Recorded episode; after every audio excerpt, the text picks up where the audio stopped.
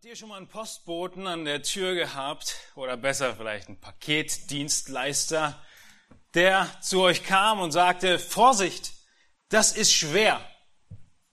Oder sogar sagte, wenn du vielleicht eine Frau bist, das ist so schwer, soll ich das gleich reinbringen? Wieso, meint ihr, würde ein Paketbote solche Worte sagen? Wie kommt er auf die Idee, dich zu begrüßen, an die Tür zu kommen und dir statt etwas über den Absender zu sagen oder wie das Wetter ist oder was es ihm sonst gerade geht, dich auf das Gewicht des Pakets hinzuweisen. Naja, eigentlich ist die Antwort ja nicht schwer.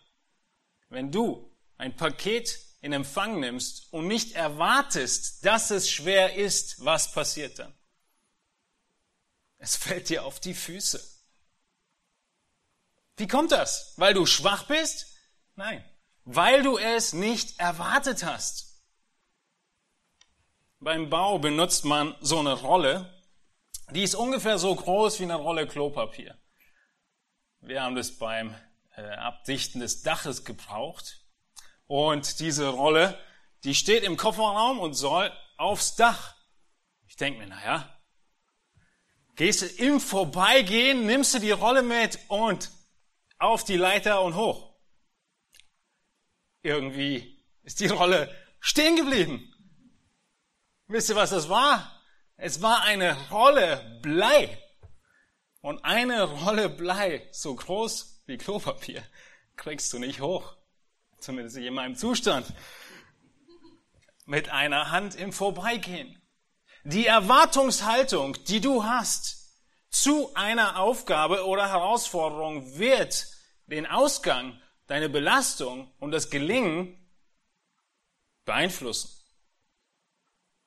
Stell dir vor, noch viel schlimmer.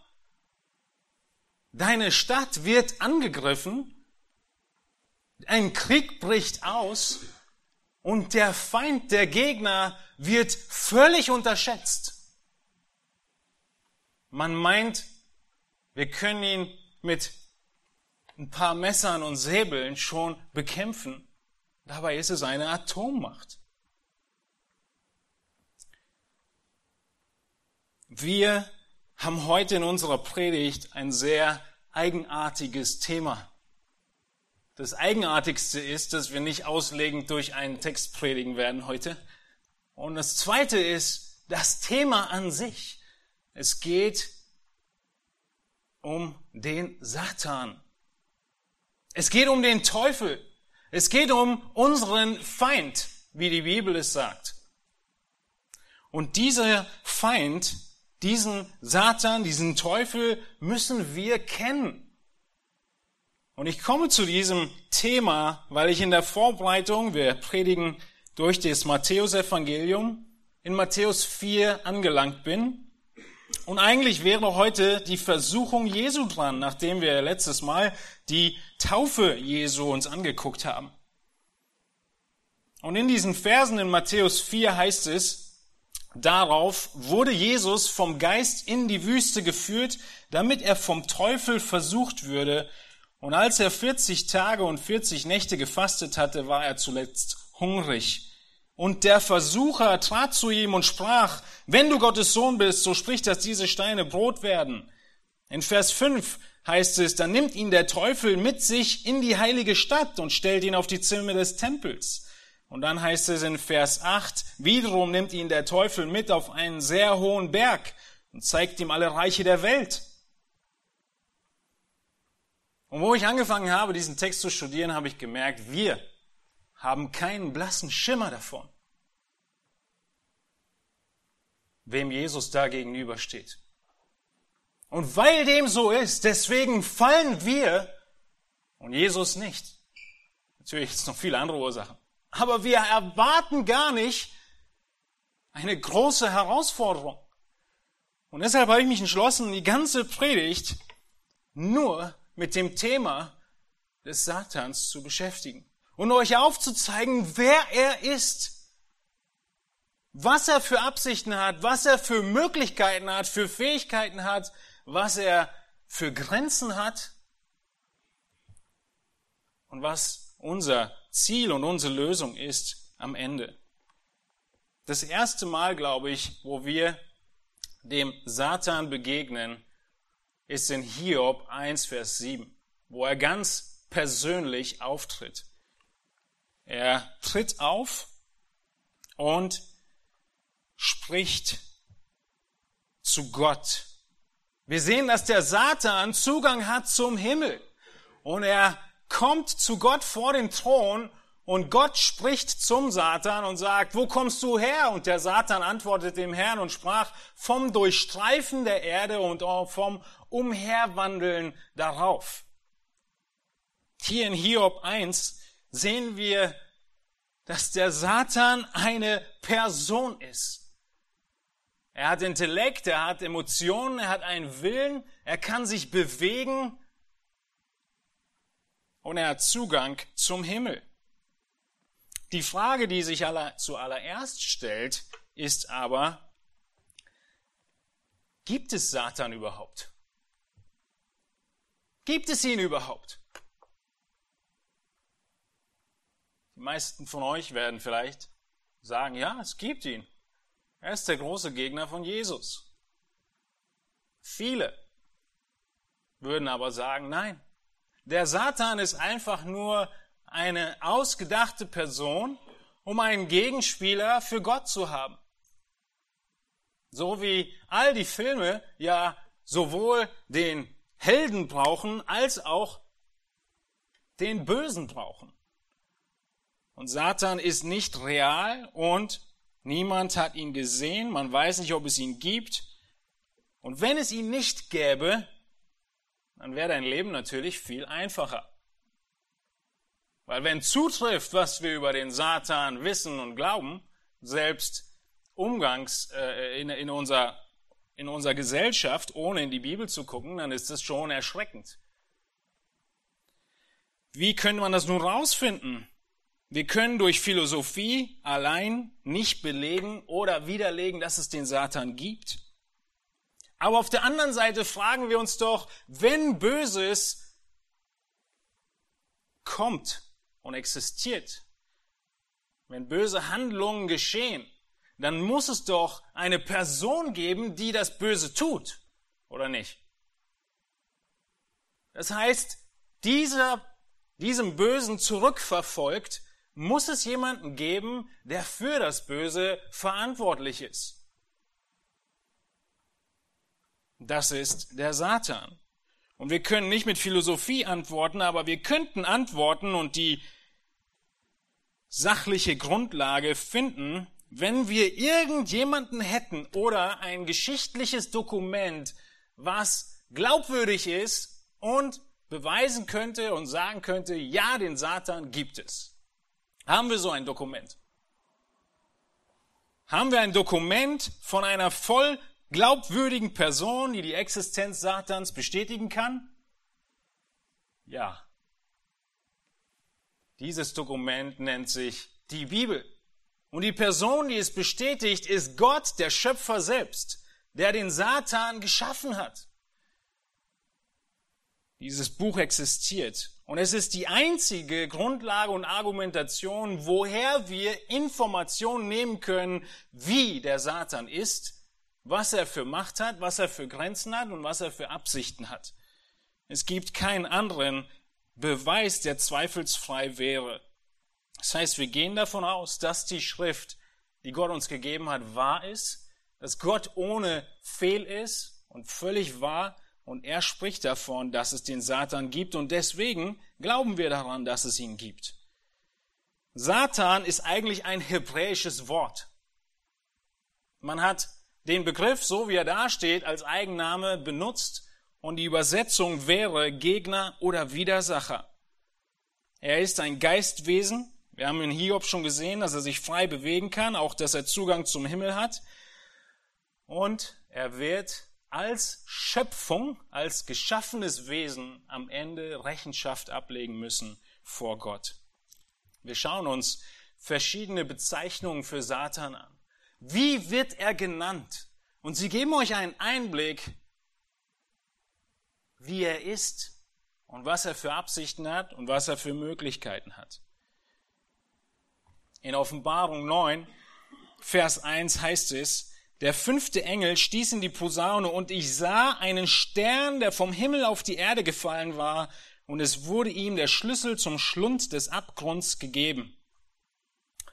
Im Alten Testament werden die Engel als Sterne bezeichnet. Und hier in Offenbarung 9 sehen wir, dass ein Stern was tut? Er fällt vom Himmel herab und ihm werden Schlüssel gegeben.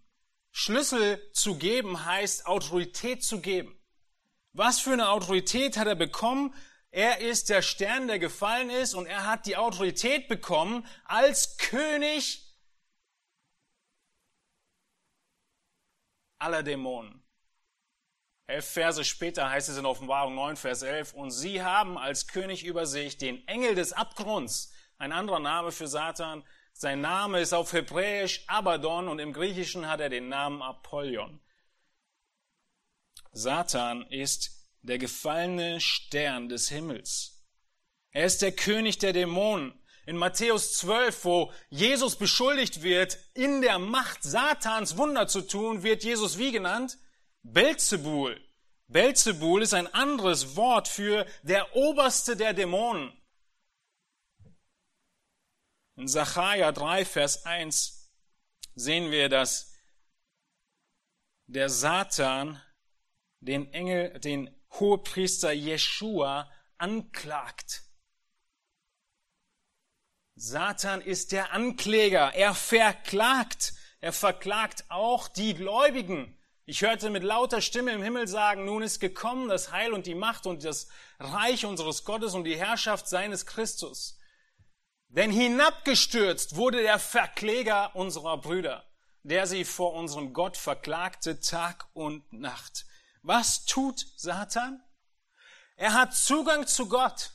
Und stellt euch vor, er tritt vor den Thron Gottes Tag und Nacht, wie wir hier sehen, und klagt sowohl die Gläubigen an, als auch Christus selbst. Er klagt sie an und fordert von Gott, dass sie nicht würdig sind, begnadigt zu werden.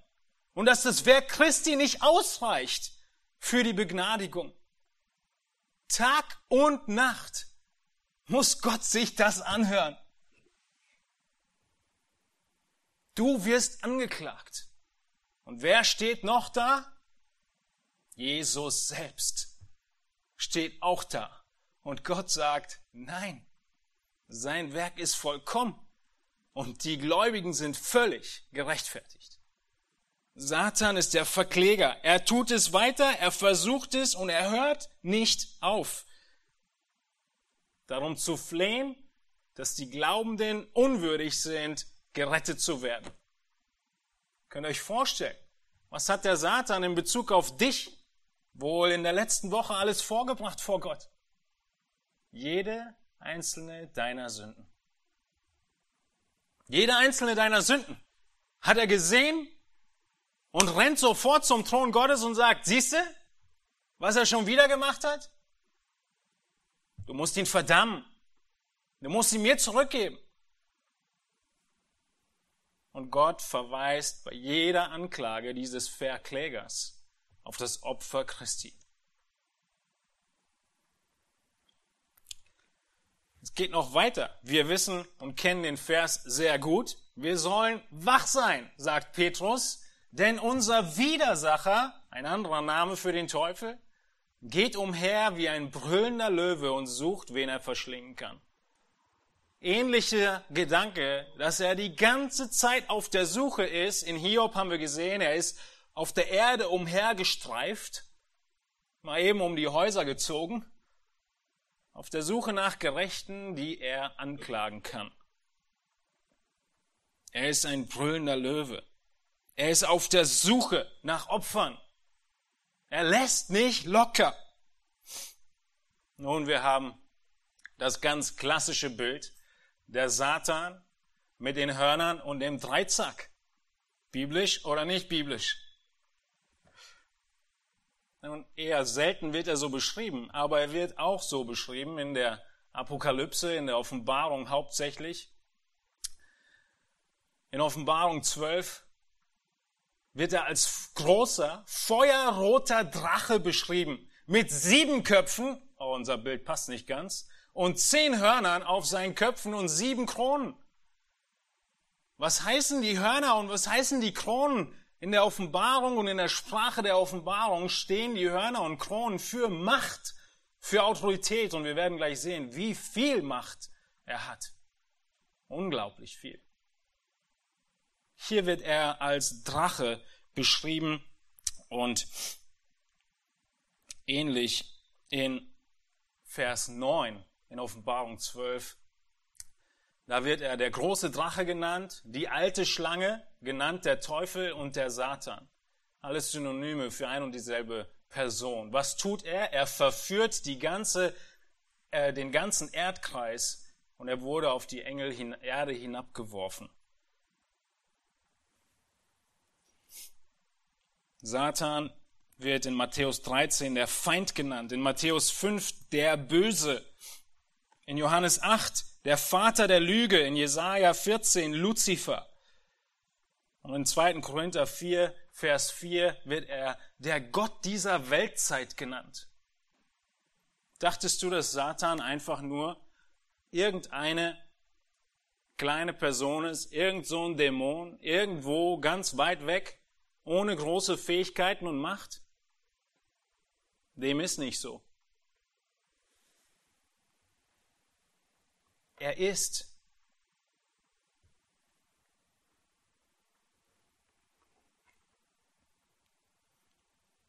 der Gott dieser Weltzeit. Er ist der Gott dieser Weltzeit und er verblendet die Sinne den Ungläubigen.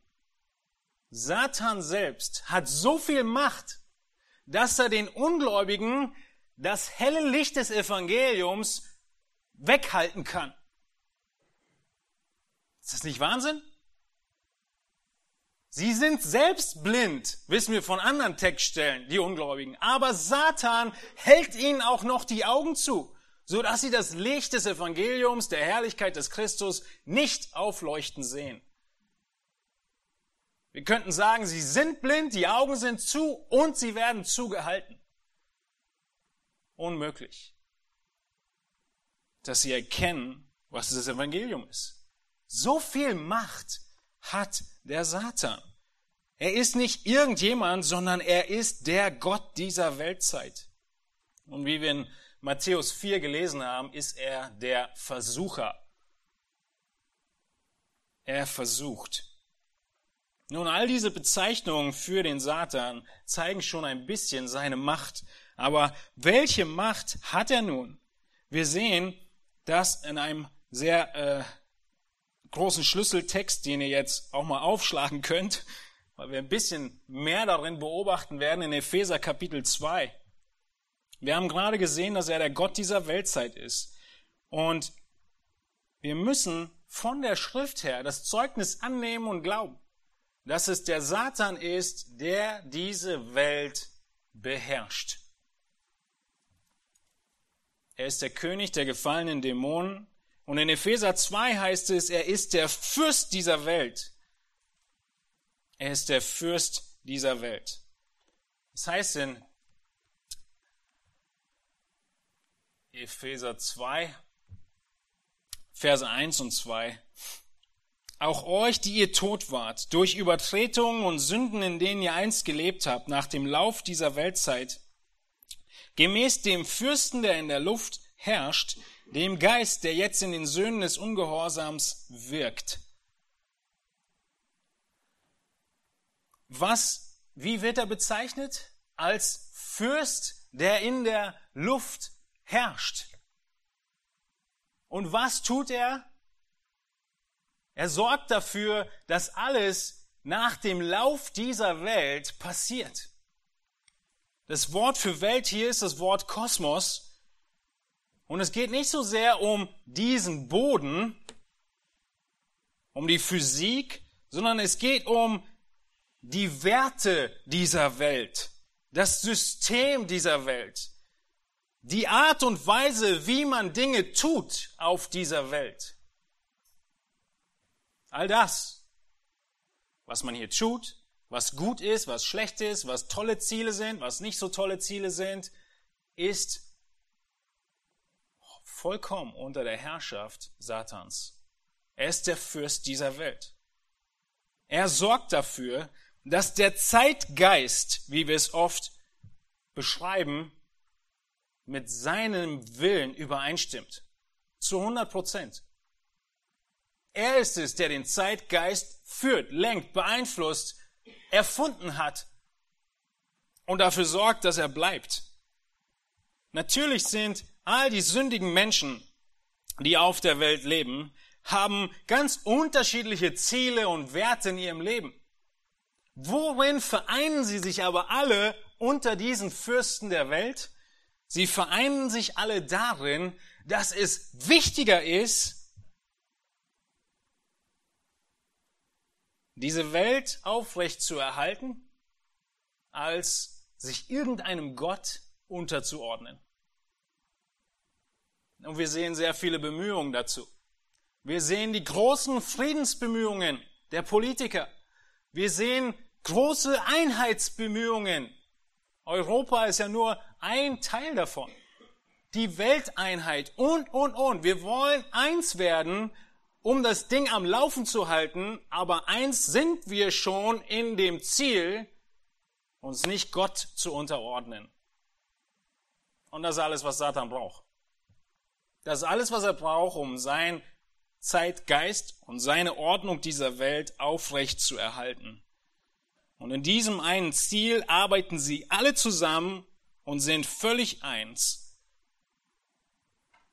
dass es keine göttliche Perspektive auf diese Welt gibt, sondern das, was wir sehen, ist wahr und diese Welt muss erhalten werden. CO2 und Co. passen da alle mit rein. Die ganze Klimaerwärmung und und und. Es geht nur darum, die Welt aufrechtzuerhalten, weil es keinen Gott gibt. Und wenn es die Welt nicht mehr gibt, dann gibt es nichts mehr.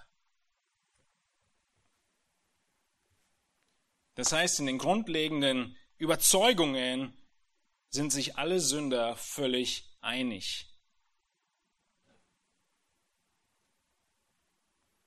Er ist der Fürst dieser Welt. Der Fürst, der in der Luft herrscht. Der Geist, der in den Söhnen des Ungehorsams wirkt. Heißt das, dass alle Menschen von Dämonen besessen sind? Nein, das heißt es nicht, das steht auch nicht da. Es bedeutet nicht, dass jeder von Satan direkt beeinflusst ist. Aber bewusst oder unbewusst tut er das, was Satan tut. Von ganz natürlichem Sein handeln sie so, wie der Satan es möchte. Und wisst ihr wieso? Das Bild beschreibt es sehr gut, was Jesus in Johannes sagt. Es sind seine Kinder. Und in diesem Bild verstehen wir, auf welche Art und Weise der Satan nun in der Welt regiert. Nicht indem jeder Mensch von Dämonen besessen ist, der nicht gläubig ist, sondern es sind von Natur her, von Geburt her ist jeder Mensch ein Kind Satans. Er ist der Vater der Menschen. Das bedeutet, in Johannes 8, Vers 44 lesen wir äh, diese Worte, bevor wir weitergehen. Ihr habt den Teufel zum Vater, sagt Jesus zu den Pharisäern, und was euer Vater begehrt, wollt ihr tun. Der war ein Menschenmörder von Anfang an und steht nicht in der Wahrheit, denn die Wahrheit ist nicht in ihm. Wenn er die Lüge redet, so redet er aus seinem eigenen, denn er ist ein Lügner und der Vater derselben. Warum sagt Jesus das? Weil die Pharisäer ihn umbringen wollen und weil sie ihm nicht glauben. Und er trifft den Nagel auf den Punkt und sagt, ihr seid Kinder des Teufels. Auf diese Art und Weise regiert Gott äh, regiert der Satan die Welt. Ihr kennt das Sprichwort, der Apfel fällt nicht weit vom Stamm.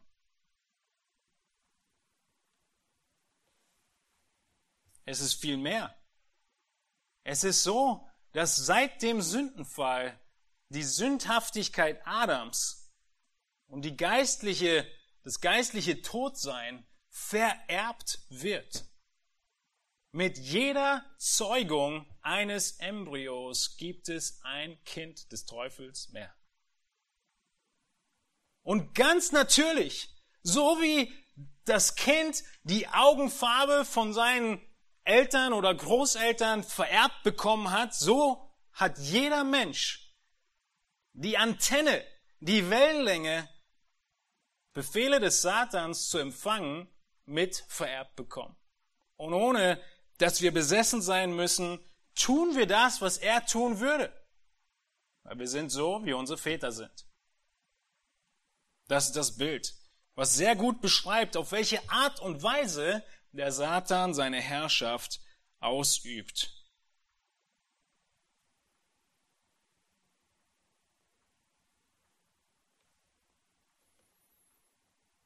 Der Satan, er kontrolliert die Menschen nicht. Er braucht es gar nicht. Er läuft auch nicht in deinem Leben herum und stellt hier und da eine Straßensperre auf, sorgt für einen Stau, damit du mal wieder zornig wirst. Er sorgt auch nicht dafür, dass deine S-Bahn sich verspätet, damit du deine Pläne nicht umsetzen kannst. Das hat er alles nicht nötig. Er regiert die Welt durch seine Kinder, die von Natur aus tun, was er tun würde. Es gibt auch keinen Menschen, der irgendwie einen Traum haben müsste, einen Brief empfängt oder sonst irgendeine Offenbarung des Schicksals bekommt vom Satan. Er braucht das alles nicht. Seine Absichten, seine Wünsche, seine Ziele, seine Mittel, sie sind von Geburt an in jedem Menschen drin. Überall bringt er einfach seine Kinder zum Einsatz und sie tun, was er möchte. Wie tut er das? Schauen wir nochmal in Epheser 2 hinein. Er herrscht durch alle Ungläubigen über die Welt. Es heißt in Epheser 2, Paulus beschreibt hier unseren früheren Zustand, dass wir alle tot waren durch Übertretungen und Sünden, in denen wir einst gelebt haben nach dem Lauf dieser Welt. Gemäß dem Fürsten, der in der Luft herrscht, dem Geist, der jetzt in den Söhnen des Ungehorsams wirkt. Dieser Geist, der in der Luft herrscht, dieser Fürst, dieser König, er wirkt in jedem Ungläubigen. Wie tut er das? Er beschreibt, Paulus beschreibt unser früheres Leben. Und so wirkt er. Unter ihnen führten auch wir alle einst unser Leben in den Begierden unseres Fleisches, indem wir den Willen des Fleisches und der Gedanken taten und wir waren von Natur Kinder des Zorns wie auch die anderen. Es gibt keinen Unterschied. Die Menschen um uns herum können direkt oder indirekt Ziele und Interessen des Satans voranbringen. Auch in deinem Umfeld. Und es kann sein, dass ein Filmregisseur des letzten Kinofilms, den du gesehen hast, genau dieses Werkzeug in der Hand Satans war. Und dann noch der Programmdirektor, der dafür gesorgt hat, dass er gesendet wird. Aber es ist nicht so, dass er dafür besessen sein muss. Er tut es einfach von Natur aus, produziert diese Art von Unterhaltung und du kommst dadurch in Anfechtung und Versuchung. Hinter ihren Handlungen stehen am Ende die Interessen des Widersachers. So wie der Text es sagt. Nach dem Lauf dieser Welt. Wir sind von genau diesen Übertretungen gerettet worden. Du warst tot. Du warst tot und warst genauso ein Verfechter und Mitarbeiter des Satans. Und Gott hat dich gerettet. Er hat dich herausgezogen. Wir alle, sagt Paulus, das ist sein Hauptpunkt in Epheser 2, waren Kinder des Zorns. Jeder Mensch ist geistlich tot. Und so wirkt er. Und wir sehen in Matthäus 12, einen weiteren Text, der das zeigt. Der böse Mensch bringt aus seinem bösen Schatz Böses hervor. Wir tun Böses, weil wir böse sind. Wir werden nicht böse, weil wir Böses tun, sondern wir sind böse. Genau dasselbe in Matthäus 15. Was aber aus dem Mund herauskommt, das kommt aus dem Herzen und das verunreinigt den Menschen. Denn aus dem Herzen kommen böse Gedanken, Mord, Ehebruch, Unzucht, Diebstahl, falsche Zeugnisse, Lästerung. Die Menschen sind natürlich nicht alle so böse, wie sie sein könnten. Aber niemand erreicht den perfekten, sündlosen Standard Gottes, um in den Himmel zu kommen. Und deshalb reicht diese Sünde aus, jede einzelne Sünde, um uns vollkommen zu verdammen und die Ewigkeit in der Hölle verbringen zu lassen. Lieben, genau so sind wir gewesen. Genau so haben wir einst gelebt, sagt Paulus. Wenn du heute noch immer so lebst, dann ist das die Hoffnung, dass auch wenn ich diese Macht und diesen Umfang der Macht und diese schrecklichen Ziele drastisch aus dem Wort Gottes beschreibe, gibt es Hoffnung für jeden, der an Christus glaubt. Denn er rettet heraus. Und viele von euch hier sitzen sind ein Zeugnis davon, dass wir herausgerettet wurden. Das bedeutet,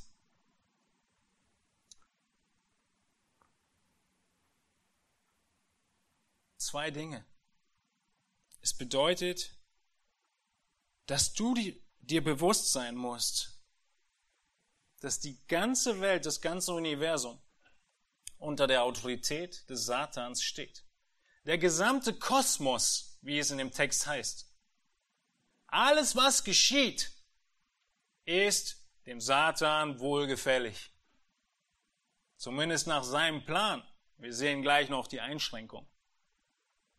Aber du musst dir bewusst sein, so wie du wissen musst, dass das nicht eine Gewicht von einer Klopapierrolle ist, sondern von einer Rolle Blei, musst du so in dieser Welt leben, dass du dir bewusst bist, alles, was um mich herum geschieht, ist beeinflusst, direkt oder indirekt, von dem Fürsten dieser Welt. Und er hat eine Menge Einfluss. Er hat viel Macht. Das bedeutet, es gibt dir offene Augen. Es gibt dir die Möglichkeit, Dinge, die passieren, richtig einzuordnen. Es ist am Ende gar nicht zuletzt irgendeine Person schuld, irgendein Umstand schuld, irgendein Stau schuld, irgendein Softwareproblem schuld, sondern am Ende weißt du, wir leben in einer Welt, die gefallen ist und die immer noch regiert wird von dem König der Finsternis. Das heißt, du hast eine ganz andere Wahrnehmung dieser Welt, die dich ruhig macht, wenn du ein Kind Gottes bist. Und die dich beängstigen sollte, wenn du keins bist. Menschen, selbst ohne Gott, die ein bisschen weiter denken, kommen zu ein bisschen verdrehten Schlüssen, aber am Ende ist die richtige Richtung. Sie sprechen von unglaublich großen Verschwörungstheorien für alles mögliche Böse, was geschieht. Nun, was ist die Antwort der Schrift? Ja, es gibt sie. Es gibt sie alle. Nur stecken dahinter keine Menschen mit irgendeinem Dreieck, sondern dahinter steht der Fürst dieser Welt selbst. Es sind seine Verschwörungstheorien. Aber der Mensch weiß, dass doch jede Ursache und alles, was geschieht, irgendwie Auswirkungen hat und du fragst dich, wieso? Nun, weil der Teufel es so wollte. Und das Zweite, was wir hier daraus lernen in Epheser 2 ist, dass du genau so warst. Du warst kein bisschen anders oder besser. Du bist genauso dienstbar gewesen dem Teufel. Es gibt keinerlei Aspekt, andere Menschen zu verurteilen dafür, sondern in jedem Moment, wo uns etwas Böses zustößt, eine Anfechtung kommt, eine Versuchung kommt, bist du in der Lage zu sagen, ich weiß, wo es unmittelbar herkommt, letztendlich herkommt. Und ich weiß, ich bin befreit davon. Ich bin nicht mehr Teil dieses Weltsystems. Ich bin frei gemacht. Und ich bin jetzt unter der Weltherrschaft Christi. Was für ein großer Trost, das zu wissen. Wir waren genauso und Jesus hat uns gerettet. Aber du kannst einordnen, was in dieser Welt geschieht. Du bist nicht überrascht davon, dass das Gute nicht äh, äh, sich ausbreitet, sondern Herausforderungen kommen. Du bist nicht überrascht davon, dass du leidest. Du bist nicht überrascht davon, dass Menschen die Botschaft und das Evangelium ablehnen, denn du weißt, sie lehnen es ab, weil sie selbst genauso sind, wie ich einst war, blind. Und der Herrscher dieser Welt hält ihnen auch noch die Augen zu. Und so können wir durch dieses Verständnis Gott selbst in schwierigen Momenten vertrauen und danken,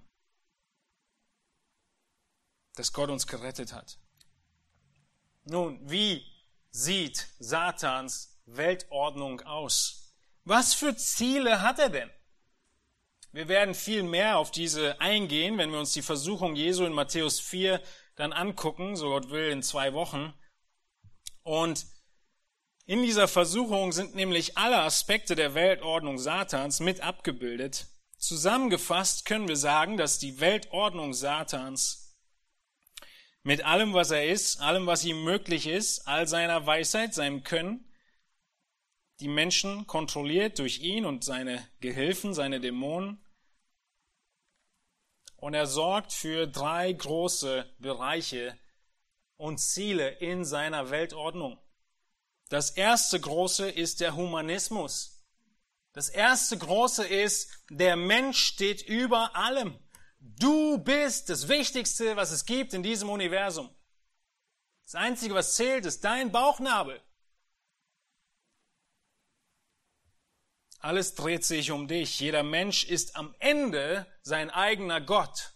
Jeder entscheidet für sich, welche Werte gut sind, welche nicht, welche Ziele er hat und in diesem Humanismus hält er in seiner Weltordnung seine Herrschaft aufrecht, der Satan.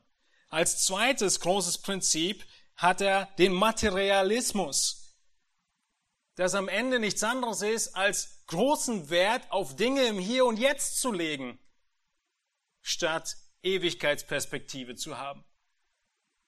Der Teufel will unbedingt, sowohl bei Ungläubigen als auch bei uns Gläubigen, dass wir in das Hier und Jetzt schauen und völlig vereinnahmt sind mit den Dingen in dieser Welt, wie Paulus sagt. Wir sind völlig vereinnahmt davon, irgendetwas hier auf Erden zu erreichen, zu sein, zu haben. Und Satan hat einen vollen Gewinn. Er will nichts anderes. Er will einfach nur, dass wir vereinnahmt sind mit dem Hier und Jetzt und nicht in die Ewigkeitsperspektive, die Ewigkeitsperspektive haben. Und der dritte große Bereich ist die sexuelle Verdrehung. Der Humanismus, der Materialismus und die sexuelle Verdrehung sind die Werkzeuge seiner Weltordnung. Die sexuelle Verdrehung ist in unserer Zeit ausgeprägt wie schon lange nicht mehr. Die Tiefen des frühen Griechenlands und Roms waren vielleicht vergleichbar. Wir sehen das darin, dass Pornografie vollkommen Teil der Gesellschaft geworden ist von der Sünde mit der unehelichen Beziehung ist gar nicht mehr die Rede. Und Sünde der gleichgeschlechtlichen Ehe wird nun auch vom Standesamt bewilligt. Ein großer Sieg, der gefeiert wird in dieser Welt, in unserem Land. Gut ist, dass der Sex mit Kindern noch verpönt ist, aber auch hier sehen wir, dass die Straftaten sich häufen. Und all das ist Teil der Weltordnung Satans, wie er regiert. Humanismus, Materialismus und verdrehte sexuelle Beziehungen. Und manchmal gehen sie ineinander über. Die sexuelle Verdrehung zusammen mit dem Humanismus sagt, in der sexuellen Beziehung bist du der Wichtigste. Du bist immer der Wichtigste und jetzt noch das damit vereint. Genau dasselbe der Humanismus und der Materialismus. Du bist so wertvoll, dass du diese und jene Sache jetzt sofort brauchst. Konzept jeder Werbung. Diese Prinzipien kennen wir. Wir müssen sie aber erkennen als satanisch.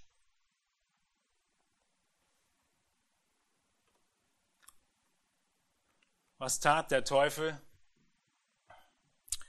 Er tarnt sich. Er tarnt sich und ist nicht immer der Teufel mit Hörnern und dem Dreizack, sondern er verkleidet sich als Engel des Lichts. Verkleidet sich als Engel des Lichts und all diese Dinge, die jetzt so dramatisch und schlecht aussahen, sie sind total attraktiv und richtig toll und nett. Und das ist, was es so gefährlich macht. Zu seinen Taktiken gehören, dass er den Gemeinden weismacht, dass die Art des Gottesdienstes egal sei oder den Gläubigen vorgaukelt, naja, der Ungläubige kann ja selbst mich fragen, woran ich glaube. Ich lebe ja völlig anders. Ich lebe das Evangelium. Sollen die Leute mich fragen, woran ich glaube, anstatt dem Auftrag gerecht zu werden, das Evangelium weiter zu sagen. Er ist so clever und stellt Geld und Karriere in so einen hohen Stellenwert, dass er den Gläubigen weismacht, sie könnten in Geld und Karriere Erfüllung finden. Und das nicht nur den Vätern, sondern sogar den Müttern macht er weiß, die Karriere würde mehr Erfüllung bringen als die gottgegebene Berufung. Und so glauben Ungläubige und Gläubige den Taktiken und den Lügen des Satans. Das Ganze passiert nicht offensichtlich. Der böse Teufel mit den zwei Hörnern, achte auf ihn, wenn er kommt, hör nicht zu. Wenn das so einfach wäre. Er kommt als Engel des Lichts. Es sieht so aus und es ist völlig logisch und es macht Sinn, genau das jetzt zu tun und es ist gut und richtig. weltlichen Philosophien sind alle logisch. Wir haben das in Kolosser 2 gesehen, in der Predigt damals über die Philosophien dieser Welt. All das sind Taktiken des Satans. Schauen wir uns im Schnelldurchlauf an, deswegen sind sie abgedruckt im Wochenblatt, weil wir keine Zeit dafür haben, aber sie sind sehr wichtig. All die Taten des Satans, was macht er denn? Was tut er? Wie lebt er? Wie handelt er? Ein paar haben wir schon gesehen und einige sind neu. Er versucht zu verschlingen, haben wir schon gesehen. Er ist der brüllende Löwe. Er erzählt Lügen. Er beeinflusst Menschen, um zu lügen. Er tarnt sich als Engel des Lichts. Er schnappt das Evangelium den ungläubigen Herzen weg. Matthäus 13. Er hält die Ungläubigen unter seiner Macht, haben wir auch schon gesehen. Er stellt Ungläubigen eine Falle und hält sie gefangen, um seinen Willen zu tun. Sie sollen nüchtern werden, das ist 2. Timotheus 2, 26, aus dem Fallstrick des Teufels heraus, von dem sie lebendig gefangen worden sind für seinen Willen. Er stellt Fallen und du wirst gefangen und du tust seinen Willen.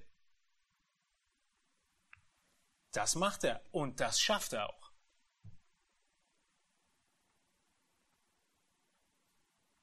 Vor allem hier in 2. Timotheus 2 die Ungläubigen im Zusammenhang. Er versucht die Gläubigen zu sündigen. Er versucht uns, dass wir sündigen mögen. Natürlich Matthäus 4, die Versuchung Jesu und auch andere Stellen in 1. Korinther 7 und Epheser 4 sprechen davon. Er will sogar die Kinder Gottes verführen. Paulus ist ein Mann, der nicht wirklich viel Angst hatte. Hier sagt er aber, er hat Angst.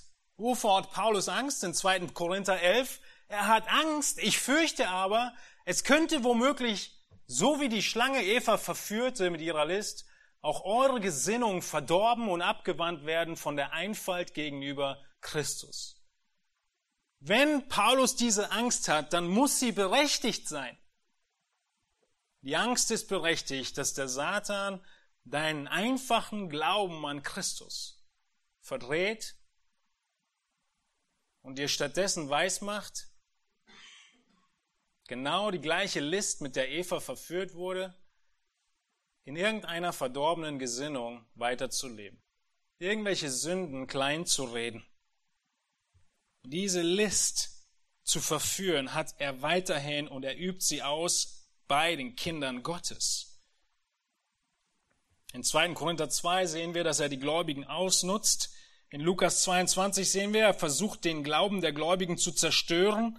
Er quält die Diener Gottes. 2. Korinther 12. Er hindert das Voranschreiten des Dienstes. 1. Thessalonicher 2. Darum wollten wir auch zu euch kommen. Ich, Paulus, einmal, sogar zweimal. Doch der Satan hat uns gehindert. Merkt ihr, mit was für einem Gegner wir es zu tun haben?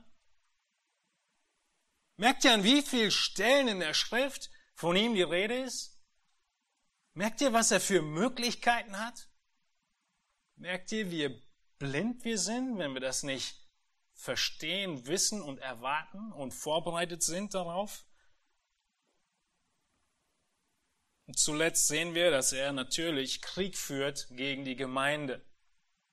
Der ganz bekannte Vers dazu ist die Waffenrüstung Gottes, Epheser 6, Vers 11. Und wir sehen hier, dass der Satan selbst in Epheser, dem Brief an die Gemeinde, Krieg führt gegen die Gemeinde. Und deshalb sollen die Gläubigen die ganze Waffenrüstung Gottes anziehen, damit ihr standhalten könnt gegenüber den listigen Kunstgriffen des Teufels. Denn unser Kampf richtet sich nicht gegen Fleisch und Blut, sondern gegen die Herrschaften, gegen die Gewalten, gegen die Weltbeherrscher der Finsternis dieser Weltzeit, gegen die geistlichen Mächte der Bosheiten in den himmlischen Regionen. Paulus könnte nicht dramatischer und gefährlicher diesen Kampf beschreiben, als er es tut. Paulus ruft uns auf und sagt, ihr braucht Waffen, ihr braucht die Rüstung, ihr braucht Schutz. Der Feind ist nicht zu unterschätzen. Und natürlich ist der Kampf gegen die Gemeinde groß sehr groß. Wer ist die Gemeinde? Es ist nicht ein Kampf gegen dieses Gebäude. Die Gemeinde sind die Menschen. Das heißt, du bist direktes Angriffsziel des Satans als Teil der Gemeinde. Mit einer ganz großen Zielscheibe auf deiner Brust und auf deinem Rücken.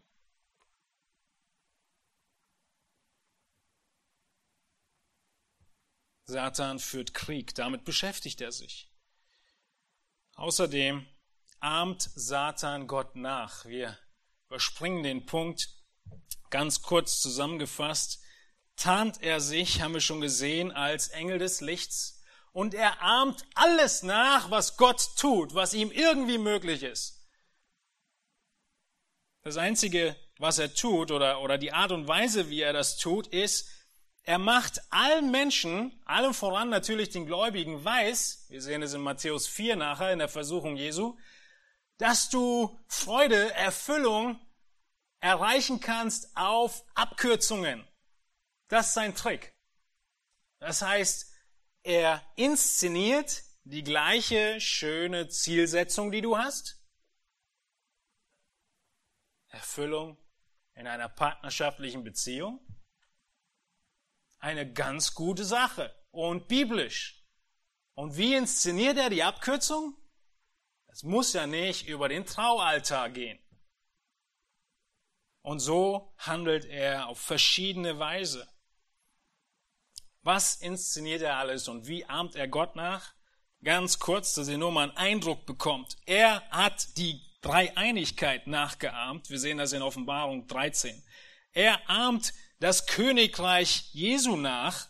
In Kolosser 1 sehen wir, dass es das die Herrschaft der Finsternis ist, das Reich der Finsternis nachgeahmt. Er ahmt die Engel nach, die ihm dienen. Er ahmt den Thron nach in Offenbarung 2. Er ahmt Gemeinden nach. Das heißt, es gibt tatsächlich Gemeinden, die nicht Gott anbeten, sondern den Teufel anbeten. Es gibt Anbetung des Teufels. Sie beten den Drachen an in Offenbarung 13, Vers 4. Es gibt Diener, so wie es Diener für Gott gibt, gibt es Diener des Satans. Es gibt Christusse, das heißt Retter falsche Christusse werden sie genannt. Es gibt Propheten Satans, falsche Propheten. Es gibt Apostel. Es gibt Lehrer. Es gibt sogar Gläubige Satans. 2. Korinther 11, ganz am Ende, die Gefahr unter falschen Brüdern. Er hat ein eigenes Evangelium, Galater 1, Vers 6. Er hat eine eigene Theologie, 1 Timotheus 4. Er hat seine Geheimnisse, 2. Thessalonicher 2, das Geheimnis der Gesetzlosigkeit. Er hat seine Wundertaten in Matthäus 7, in 2. Thessalonicher 2, in Offenbarung 16 und er hat sein Abendmahl. Nämlich das Abendmahl mit den Dämonen in 1. Korinther 10. Er täuscht alles vor, imitiert alles und ist so verführerisch und listig, weil das Endergebnis so gleich aussieht mit dem, was Gott verspricht und verheißt. Das Ziel des Teufels ist es also, ein Reich zu erschaffen, was Gottes Reich sehr ähnlich ist. Eine komplette Fälschung. Der große Unterschied ist nur, dass sein Kosmos, seine Weltordnung durchtrieben ist von Bösem, von Lüge, von falschen Hoffnungen, die nicht erfüllt werden können im Gegensatz zur Weltordnung Christi. Er schafft es sogar, die Nationen zu verführen. Wie verführt er sie? Im Moment hat es den Anschein, dass die Masche des Teufels zur Verführung der Nationen der Weltfrieden ist. So hält er die Welt zusammen unter seiner Herrschaft. Welche Macht hat er nun? und welche Macht hat er nicht. Bis jetzt haben wir den Satan beschrieben. Vielleicht bist du überwältigt, vielleicht beängstigt, vielleicht völlig verunsichert. Wenn der so viel kann, Möglichkeiten und Mittel hat und hinter jeder Ecke, hinter jedem Baum irgendjemand lauern kann. Die Dämonen sind übrigens Geistwesen, die sehen wir nicht. Wir wissen nicht, wie viele hier sind oder nicht hier sind. Vielleicht bekommst du Angst vor der List des Satans. Doch der große Punkt ist, was kann er nicht? Der Satan ist im Gegensatz zum ewigen Gott eine große Null. Im Gegensatz zu Gott kann er nichts. Gott ist ewig und er ist der Schöpfer. Und er hat den Satan als Engel geschaffen, bevor er gefallen ist. Da sind wir gar nicht drauf eingegangen. Ne? Er ist geschaffen von Gott. Und er ist weiterhin ein Geschöpf unter der Autorität Gottes. Vielleicht hast du mal einen Science-Fiction-Film gesehen. Die gibt's für Erwachsene, ein bisschen äh, verrückterer Form. Die gibt's schon für Kinder diese Science-Fiction-Filme, in denen irgendein Professor, irgendeine Gruppe von Menschen ein Roboter-Spezies baut, die dem Menschen natürlich helfen soll. Und diese Roboter, sie sind so hochintelligent, sie helfen den Menschen in allen möglichen Sachen. Endlich können wir autonom fahr, äh, Auto fahren und fliegen und brauchen keinen Menschen mehr hinsetzen. So clever sind sie. Was passiert zum Höhepunkt des Films? Die Roboter-Spezies knackt ihren eigenen Code und macht sich selbstständig. Den Reset-Knopf oder wie immer man es nennen mag, umgehen sie und sie werden zum Herrscher der Welt. Irgendwo, irgendwas, sowas schon mal gesehen, kommt in ganz vielen verschiedenen Formen vor. Nun, ist das, wie der Satan und Gott zu vergleichen sind? Gott schafft den Satan und dann passiert irgendwas Komisches und auf einmal ist der Satan ein ebenbürtiger Gegner Gottes oder sogar überlegen. Weil die Intelligenz, die der Mensch ihm gegeben hat, oder in dem Fall Gott dem Satan gegeben hat, so hoch und clever war, dass er nun mächtiger ist. Nein, dem ist nicht so. Das Bild trifft es schon gut, dass der Satan eigentlich ein dienstbarer Engel war. Er war der höchste Diener Gottes über allen anderen Engeln. Der große Punkt ist nur, der große Unterschied ist, dass diese tollen Science-Fiction-Filme nicht zutreffen in dem Punkt, dass Gott zu keinem einzigen Moment weder verunsichert war, noch hilflos war oder irgendetwas in dieser Welt außer Kontrolle geraten wäre. Jetzt sagst du, wie bitte? Du hast mir gerade gesagt, der Satan ist tatsächlich Herrscher über diese Welt. Und jetzt sagst du, es ist nicht außer Kontrolle geraten? Ja, das ist, was die Schrift sagt. Der Satan steht unter der Autorität Gottes. Wir haben begonnen mit Hiob 1. Wo kommt der Satan hin und was muss er tun? Er kommt vor den Thron Gottes und er muss erstmal einen Antrag stellen für Versuchung von Hiob. Und Gott muss ihn genehmigen. Dieser Kampf zwischen Gott und dem Satan ist kein echter ebenbürtiger Kampf. Die Unterlegenheit zwischen dem Satan und Gott ist noch viel größer als ein Kampf zwischen mir und Wladimir Klitschko. Er muss sich dem Willen Gottes vollkommen beugen. Er ist in jedem Punkt von der Zustimmung Gottes abhängig. Und das ist, was Gott gesagt hat in Hiob. Der Herr spricht zum Satan als Antwort. Siehe, alles, was er hat, soll in deiner Hand sein, Satan. Nur nach ihm selbst strecke deine Hand nicht aus. Eine klare Grenze, die der Satan bekommt. Und er geht hinweg vom Angesicht des Herrn. Er hat keinerlei Möglichkeit zu verhandeln. Er kann nicht diskutieren. Er kann nicht feilschen. Das ist kein Bazar vor dem Thron Gottes. Gott hat ihm gesagt, so weit darfst du gehen mit Hiob und nicht weiter. Egal was in deinem Leben passiert. Gott hat einen Schlusspunkt gesetzt. In allen Anfechtungen, in allen Schwierigkeiten, in allen Problemen, in allen schwierigen Umständen, in denen du bist. Es gibt einen Schlusspunkt. Und er wird von Gott festgelegt. Und wenn du glaubst, dann ist er dein Vater und hat nur die besten Absichten mit dir.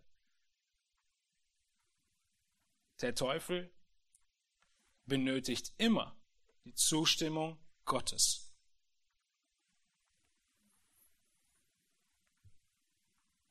Lasst uns aber nicht vergessen, dass die Macht, die der Teufel an sich gerissen hat, keine Illusion ist. Jesus selbst erkennt den Teufel als Fürsten dieser Welt an, Johannes 12 und Johannes 16. Er macht ihm dieses Recht nicht streitig. Wenn wir nach, in, in zwei Wochen Matthäus 4 uns angucken, dann bietet der Teufel ihm in Versen 8 und 9 alle Reiche dieser Welt und ihre Herrlichkeit an. Der Teufel sagt zu Jesus als eine echte Versuchung, du kannst die Herrschaft dieser Welt haben. Und hättest du das jetzt gelesen, ohne diese Predigt über den Teufel, würdest du vielleicht denken, was für ein Quatsch, er ist gar nicht der Herrscher dieser Welt, er bietet ihm irgendwas an, was es gar nicht gibt. Nein, es war eine echte Versuchung. Der Teufel wollte Jesus die Herrlichkeit und das Königsein über die ganze Welt anbieten, die Gott ihm versprochen hat, wann? Nach dem Kreuz. Und was wollte der Satan tun? Mit mir, ohne Kreuz. Über meine Schiene, ohne die großen Schwierigkeiten, ohne die Leiden, ohne die Prüfung. Das tut er immer und überall.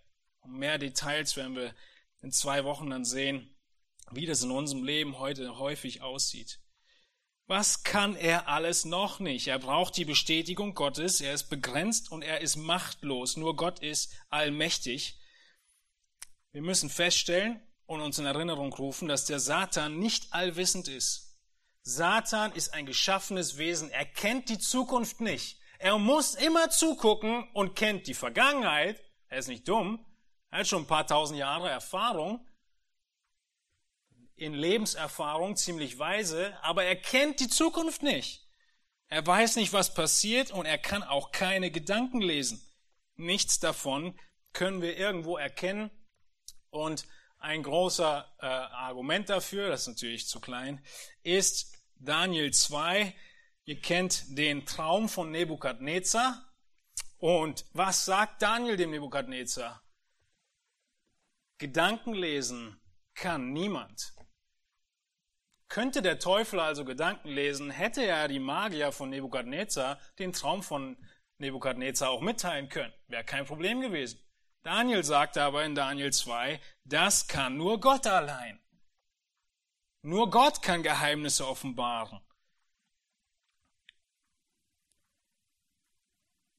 Die Dämonen können keine Gedanken lesen.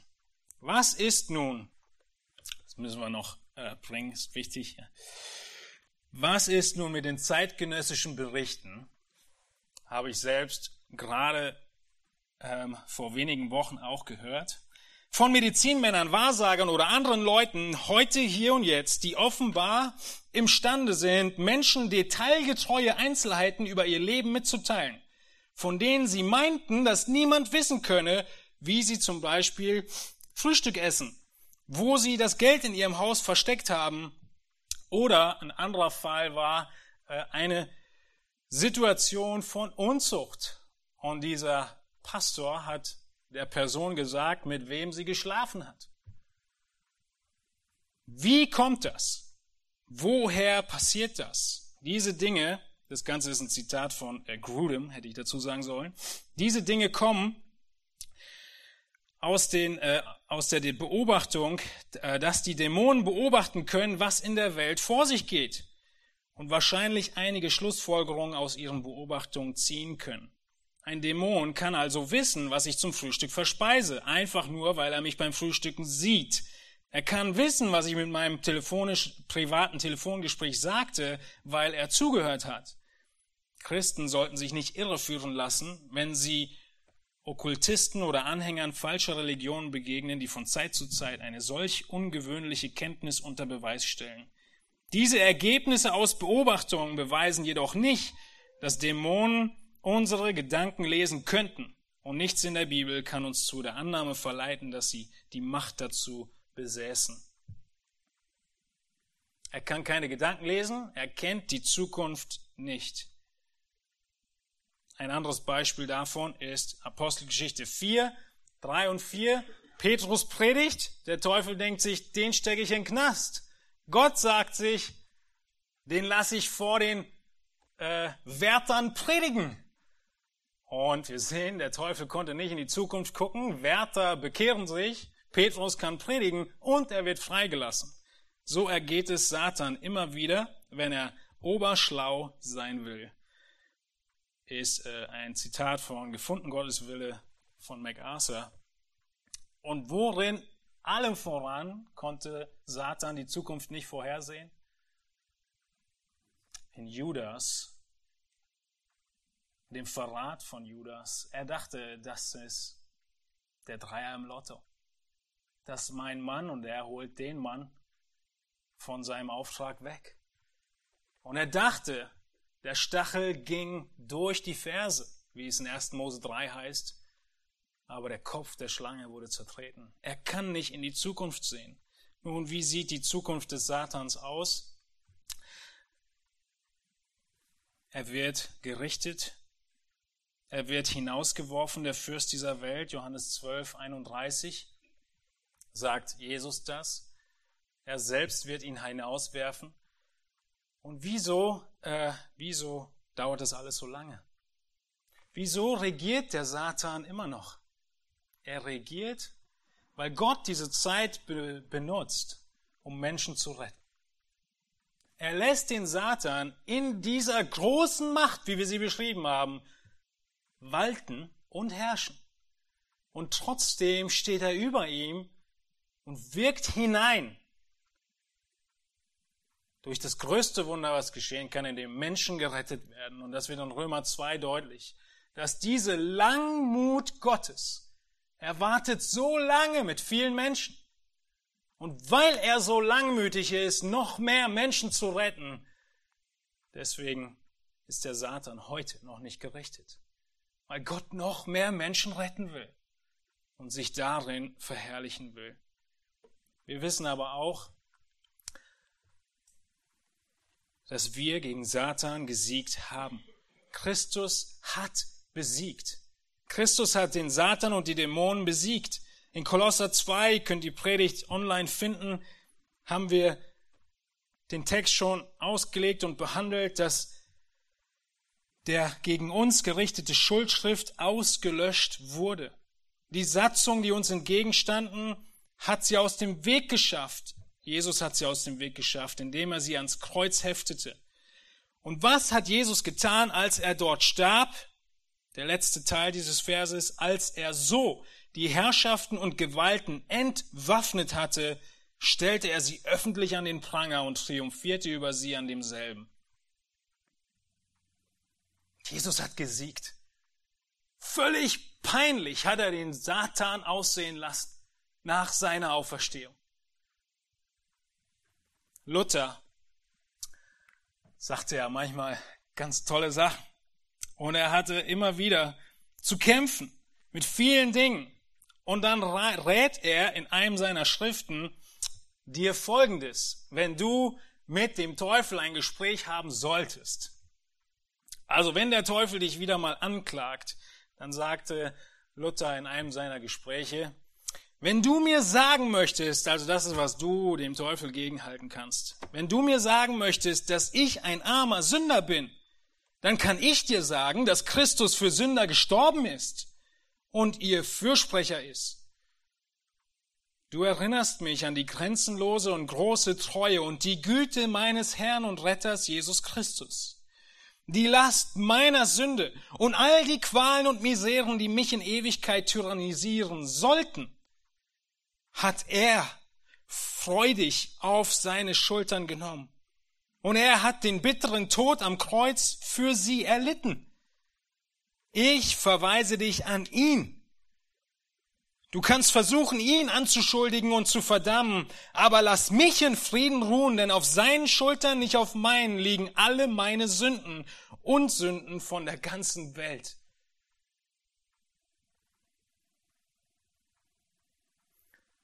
Das ist unfassbar. Die Macht des Teufels ist riesig. Aber Jesus hat alles, was anklagenswert ist in deinem Leben, genommen und selbst bezahlt. Sodass der Ankläger nichts mehr an dir hat. Nichts mehr. Gar nichts mehr. Ich verweise dich an ihn. Er hat meine Schuld genommen.